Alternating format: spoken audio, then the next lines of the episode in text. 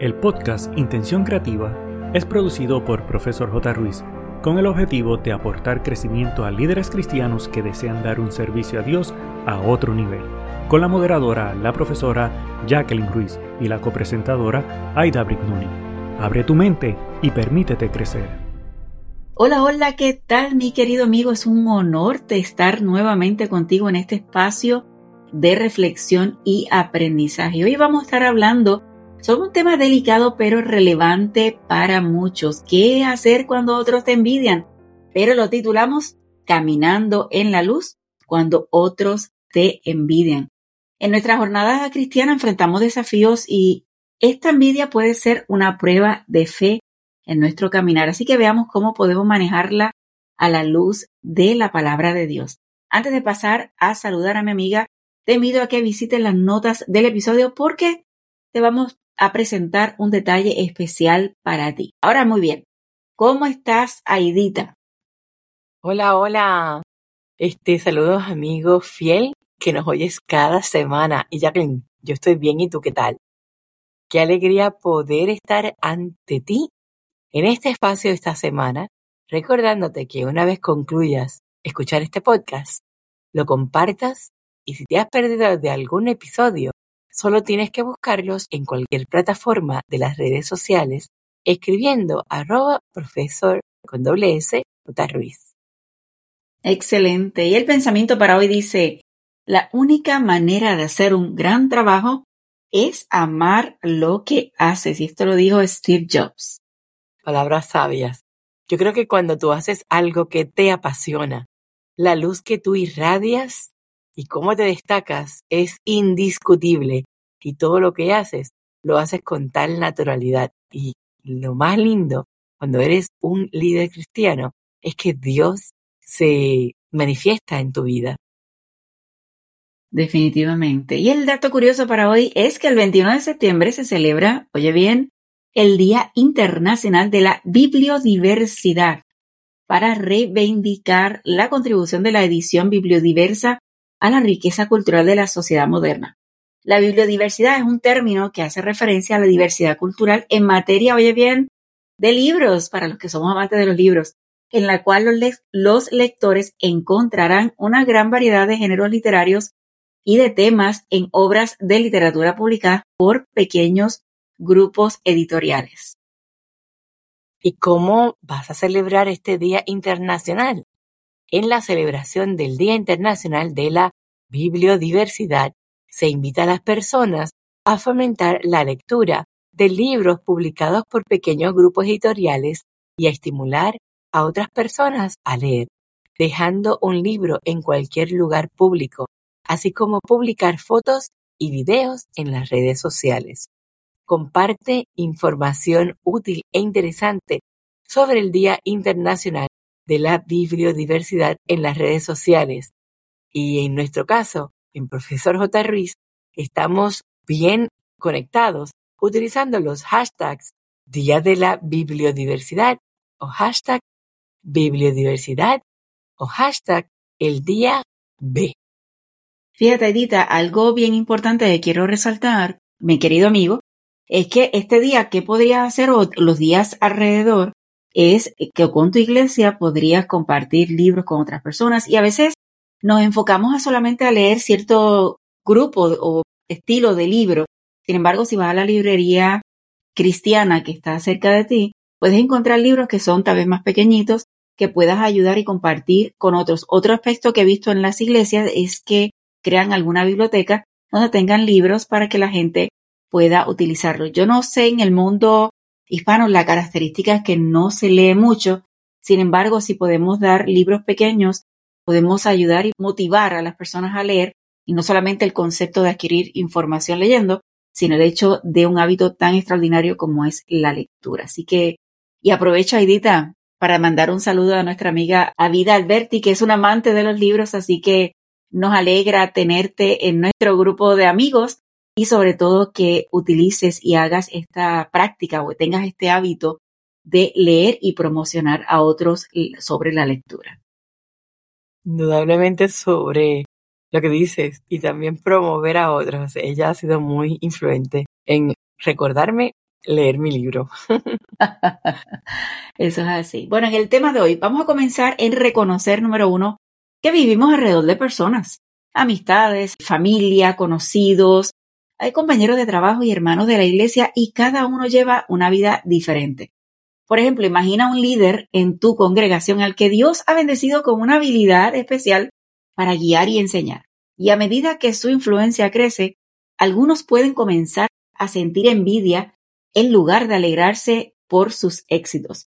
Por otro lado, una persona que, aunque trabaja con humildad, es objeto de críticas y malentendidos debido a los logros que Dios le ha permitido alcanzar. Estas situaciones no se recuerdan que incluso en el camino del servicio a Dios podemos encontrar la envidia.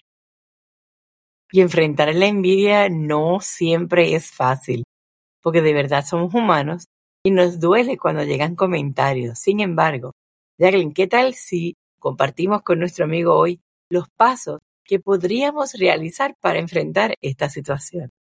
Fíjate, Edita, antes de comenzar con los pasos, yo creo que todos hemos tenido esta experiencia, todos los que somos líderes, porque de alguna forma u otra trabajamos y trabajamos y Dios nos permite lograr cosas maravillosas y de pronto alguien no necesariamente se siente muy bien. Entonces, es cuestión de saber cómo manejarlo y por eso quisimos tocar este tema contigo, mi querido amigo, porque no estás solo en esta situación, así que vamos a ver los pasos que debemos trabajar. Número uno, mantén un espíritu humilde y agradecido. Hay que reconocer que las bendiciones que Dios te ha dado y mantén una actitud de gratitud en todo momento. La envidia a menudo surge cuando nos comparamos con otros en lugar de apreciar lo que tenemos. Mi querido amigo, si has sentido envidia, tal vez que te estás comparando.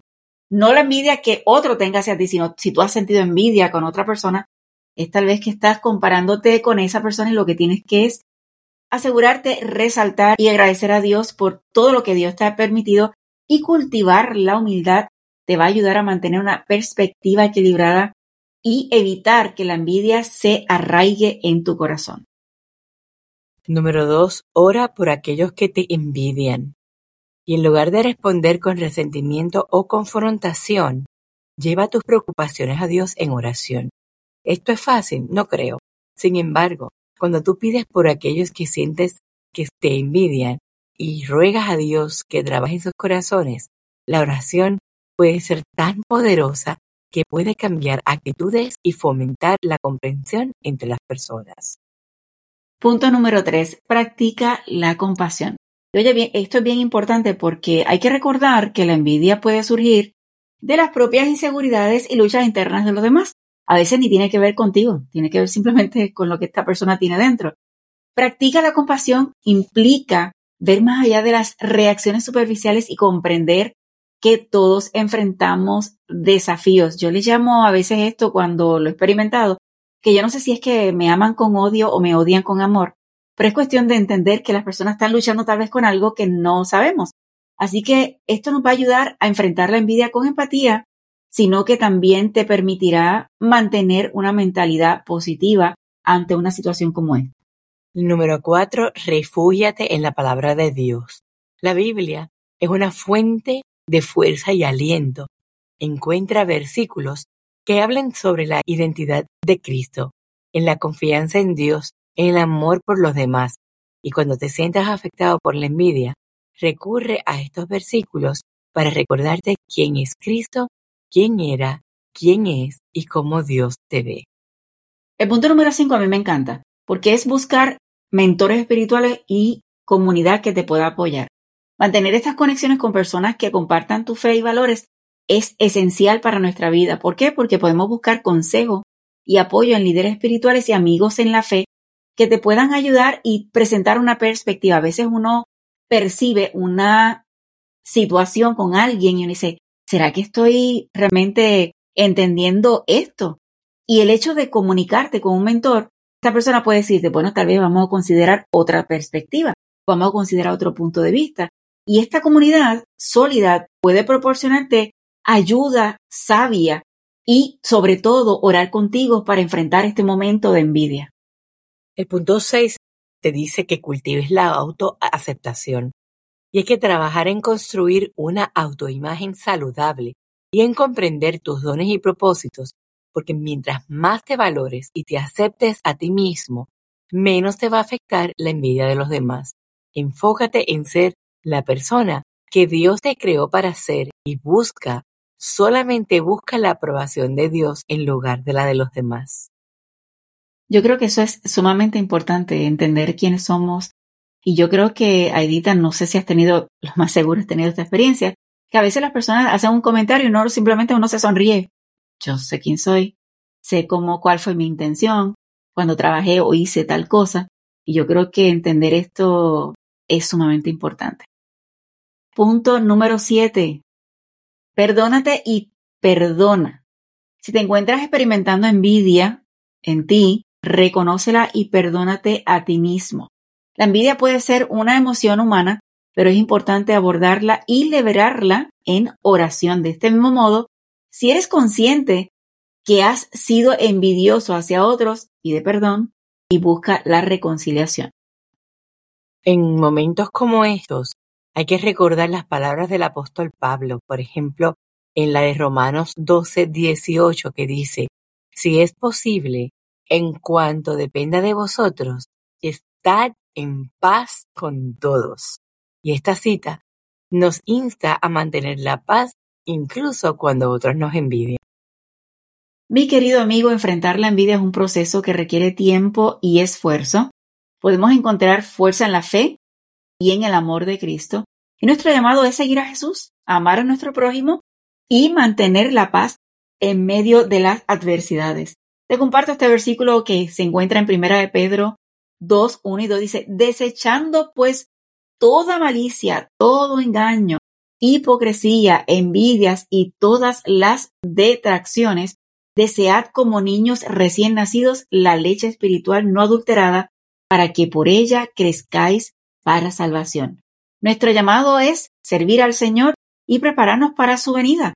Y yo creo que a veces perdemos el tiempo lidiando con todas estas cosas que vienen de otras personas que tal vez están dejando llevar por el enemigo, tal vez están luchando por situaciones en su vida que ni sabemos, cuando en realidad debemos estar concentrados en adorar a nuestro Dios en todo nuestro hacer. Y si sentimos que tenemos envidia en nuestro corazón, como ya mencionamos, hay que sacarla, hay que orar y presentársela al Señor para buscar en todo momento que nuestra vida esté reflejando al Señor. Así que te invito a que te examines si tienes alguna envidia por alguna esquinita, trabaja con esto, lleva tus preocupaciones a Dios en oración y busca la sabiduría divina para enfrentar cada situación. Practica el perdón y la humildad y recuerda que tu identidad y valía están en Cristo, no en la opinión de los que te rodean. Gracias por sintonizar este episodio. Que el Señor nos guíe y fortalezca en nuestro caminar, permitiéndonos superar los obstáculos con amor y con gracia. Recuerda, en medio de la envidia, podemos ser luz que ilumine y transforme. Nos queda un episodio más para finalizar esta temporada, así que hasta la próxima semana y que la paz de Dios esté contigo siempre. Ha sido un gusto. De tu servidora Aida Brignoni y de la profesora Jacqueline Ruiz. El equipo de Profesor J. Ruiz agradece tu conexión y desea infinitas bendiciones para ti y toda tu familia. Importante, no olvides, número 1, hacer tu reseña y realizar la valorización de 5 estrellas. Número 2, activar el botón de suscribirte para que te lleguen las notificaciones. Número 3, hacer una toma de pantalla, compartirlo en tus redes sociales y con otros. Para conocer los servicios o seguir a la profesora Jacqueline Ruiz, escribe en tu navegador o red social arroba profesor J. Ruiz con doble S de sirviendo. Pero sobre todas las cosas, no te limites a nuevas oportunidades de aprendizaje. Recuerda que juntos podemos construir un legado de bendición.